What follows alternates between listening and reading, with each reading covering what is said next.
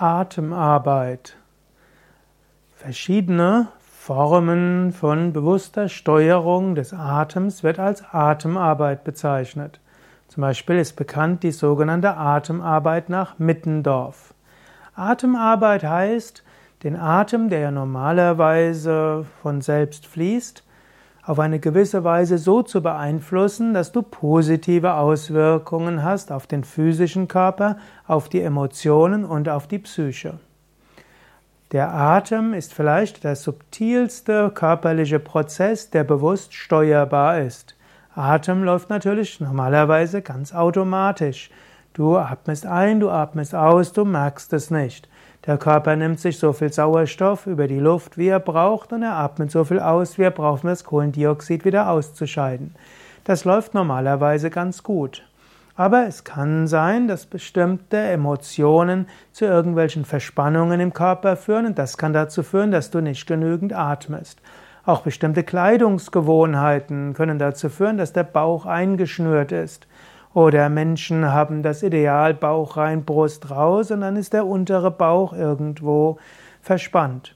Und dann kann es hilfreich sein, mit bewusster Steuerung des Atems etwas zu bewirken. Aktive und passive Atemarbeit. Es gibt aktive und passive Atemarbeit. Die passive Atemarbeit, die zum Beispiel charakteristisch ist für die Atemarbeit nach Mittendorf, bedeutet, dass du den Atem nicht bewusst steuerst, sondern beobachtest und versuchst, ihn freier fließen zu lassen. Die Atem, diese, die verschiedenen Methoden, es gibt nicht nur die Mittendorfsche Atemarbeit, die verschiedenen Formen der Atemarbeit, die auf passiven Atem achten, kennen verschiedene Techniken, wie du Verspannungen lösen kannst, dass der Körper wieder ganz von selbst atmen kann.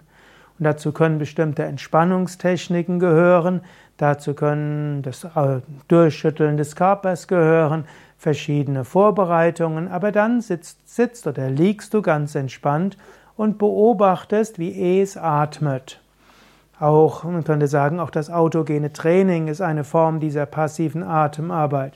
Zu Anfang folgen Affirmationen zur Entspannung, aber dann folgt diese Suggestion, die besagt, Atem fließt ruhig und gleichmäßig.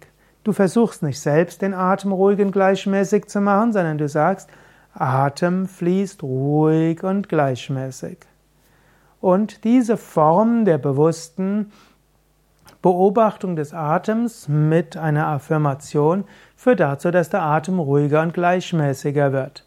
Und es heißt, wenn du so den Atem beobachtest, es gibt ja auch in der Achtsamkeits- oder in den verschiedenen Achtsamkeitstechniken gibt es ja auch die Atembeobachtung.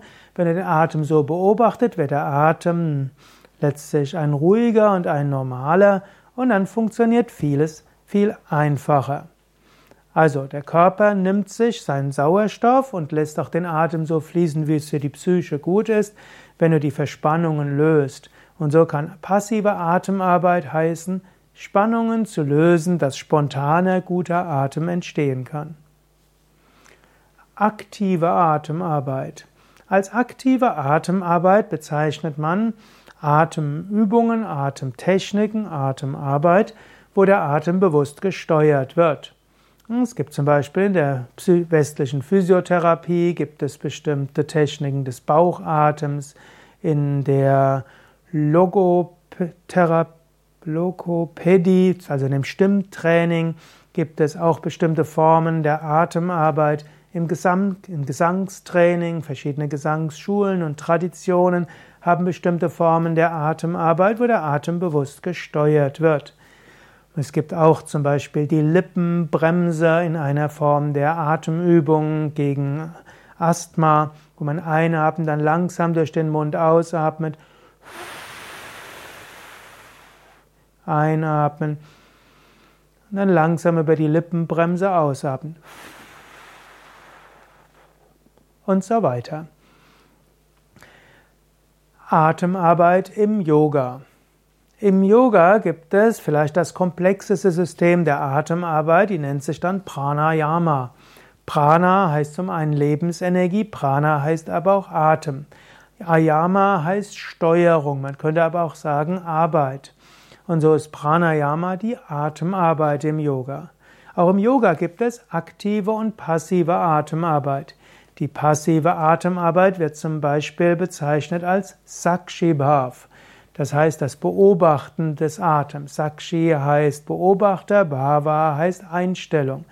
Also, es gibt zum Beispiel die Sakshi Bhav Meditation, wo du auch den Atem beobachten kannst. Das wäre also die passive Atemarbeit. Und wenn du den Atem einfach beobachtest, darüber hinaus aber fließen lässt, wirst du merken, der Atem wird sich gut entwickeln. Atem, aktive Atemarbeit im Yoga überwiegt aber. Und wenn du bei uns auf unsere Internetseite gehst, www.yoga-vidya.de ins Suchfeld einträgst Pranayama, erfährst du eine Menge über die Yoga-Atemarbeit. Im Yoga gibt es zum einen die Grundatemtechniken, das ist die tiefe Bauchatmung, es gibt die vollständige Yoga-Atmung und dann gibt es noch den meditativen Atem, auch Kevala Kumbhaka genannt. Diese gilt es zunächst zu lernen und dann einsetzen, wenn du Auswirkungen haben willst auf die Stimmung im Alltag. Dann gibt es bestimmte Atemübungen für den Alltag. Es gibt zum Beispiel den Lampentransformationsatem und den Ärgertransformationsatem und verschiedene Aufladeübungen. Bist du also ängstlich in irgendeiner Form von Lampenfieber, kannst du mit bewusstem Atem darauf einwirken. Hm, auf unserer Internetseite findest du im Suchfeld oder die Möglichkeit eingeben Lampenfieber Transformationsatem oder gib einfach Lampenfieber ein und dann siehst du den Atem, der dafür geeignet ist. Und genauso auch, wenn du ärgerlich bist, dann kannst du den Ärgertransformationsatem üben oder bei mangelnder Energie die Aufladeübungen. Das funktioniert also im Alltag. Es gibt noch, man kann sagen, SOS-Atemübungen bei Panikattacken, auch die kannst du nutzen. Und dann gibt es die Atemübungen im engeren Sinne. Im Yoga gibt es Atemübungen, mit denen du deine Lebensenergie erhöhen kannst, dein Atmungssystem trainieren kannst, dabei auch auf den Kreislauf positive Wirkungen hast und es hilft der Konzentrationsfähigkeit der Psyche und auch der Fähigkeit, Gleichmut zu haben und ein Leben zu gestalten. Atemübungen sollen sogar Zugang geben zu höheren Bewusstseinsebenen. In diesem Sinne, Atemübungen sehr gut für dein, ja, für alle Aspekte des Lebens. Und die wichtigsten Atemübungen sind dann Kapalabhati, Wechselatmung. Das sind die zwei wichtigsten Atemübungen der Yoga-Atemarbeit. Aber dann gibt es auch die sogenannten Ashta Mahakumbhakas, die acht großen Atemübungen, die du zusätzlich zu den Grundatemübungen Kapalabhati und Wechselatmung üben kannst. Dazu gehört Brahmari, die Biene, welche die Stimme verbessert und Spannungen im Kehl- und Brustraum löst. Es gibt Murcha, der ruhige Atem, der Atem zur Harmonie und Beruhigung. Es gibt Shitali, der Ausdehnungsatem, mit dem du dich ausdehnen kannst, in die Weite gehen kannst. Es gibt, na, das war Plavini. Plavini ist der Atem für die Weite. Shitali und Sitkari sind die Atemübungen zur Kühle. Dann gibt es Ujjayi, der triumphierende Atem, um ein Gefühl des Triumphes und der Fähigkeit zu erzeugen, Dinge zu beeinflussen. Dann gibt es Surya Beda, der Sonnenatem, um deine, deinen Enthusiasmus zu stärken und die Fähigkeit, etwas auszustrahlen. Und es gibt Bastrika, der Schnellatem, mit dem du deine Energie machtvoll aktivieren kannst. Gut, das sind nur einige der Atemübungen. Wie gesagt, wenn du auf unsere Internetseite gehst, wiki.yoga-vidya.de, dann gib ins Suchfeld ein Pranayama mit Y geschrieben und dann findest du viele Möglichkeiten der Yoga-Atemarbeit.